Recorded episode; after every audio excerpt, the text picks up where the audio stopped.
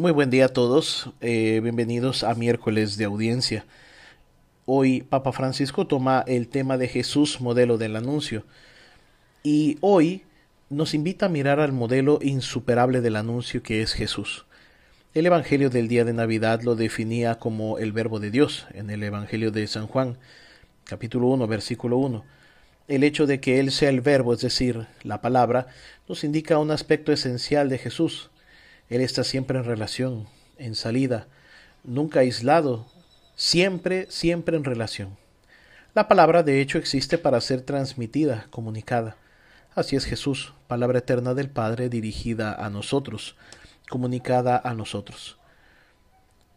Papa Francisco nota que el primer gesto público que Jesús realiza después de los años de la vida oculta en Nazaret, Jesús no hace un gran prodigio, no lanza un mensaje con efecto, sino que se mezcla con la gente que iba para ser bautizada por Juan. Así nos ofrece la clave de su acción en el mundo, entregarse por los pecadores, haciéndose solidario con nosotros sin distancias, en el compartir total de la vida. De hecho, hablando de su misión, dirá que no ha venido a ser servido, sino a servir y a dar su vida como rescate por muchos. Cada día, después de la oración, Jesús, Jesús dedica toda su jornada al anuncio del reino de Dios y la dedica a las personas, sobre todo a los más pobres y débiles, a los pecadores y a los enfermos.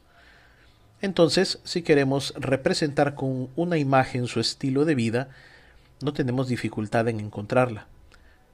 Jesús mismo nos la ofrece.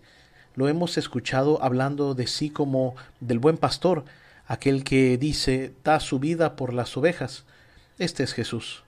En otras palabras, Jesús no hace algo por nosotros, sino que da todo, da su vida por nosotros. El suyo es un corazón pastoral, es pastor con todos nosotros.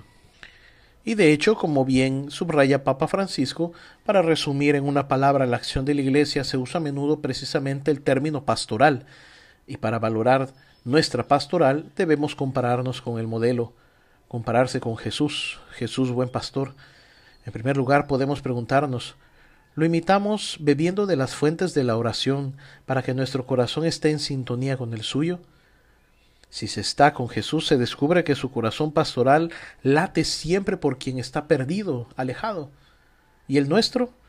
¿Cuántas veces nuestra actitud con gente que es un poco difícil o que es un poco complicada se expresa con estas palabras? Es un problema suyo que se las arregle. El corazón pastoral reacciona de otra manera.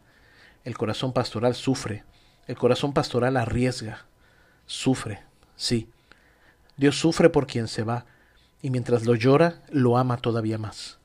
El Señor sufre cuando nos distanciamos de su corazón, sufre por los que no conocen la belleza de su amor y el calor de su abrazo, pero en respuesta a este sufrimiento no se cierra, sino que arriesga, deja las noventa y nueve ovejas que están a salvo y se aventura por la única perdida, haciendo algo arriesgado y también irracional, pero acorde con su corazón pastoral que tiene nostalgia de los que se han ido.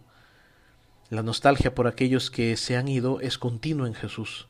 Y cuando escuchamos que alguien ha dejado la iglesia, ¿qué decimos? ¿Que se las arregle? No. Jesús nos enseña la nostalgia por aquellos que se han ido, Jesús no tiene rabia ni resentimiento, sino una irreductible nostalgia por nosotros. Jesús tiene nostalgia de nosotros y esto es el celo de Dios. Que tengas un muy buen día.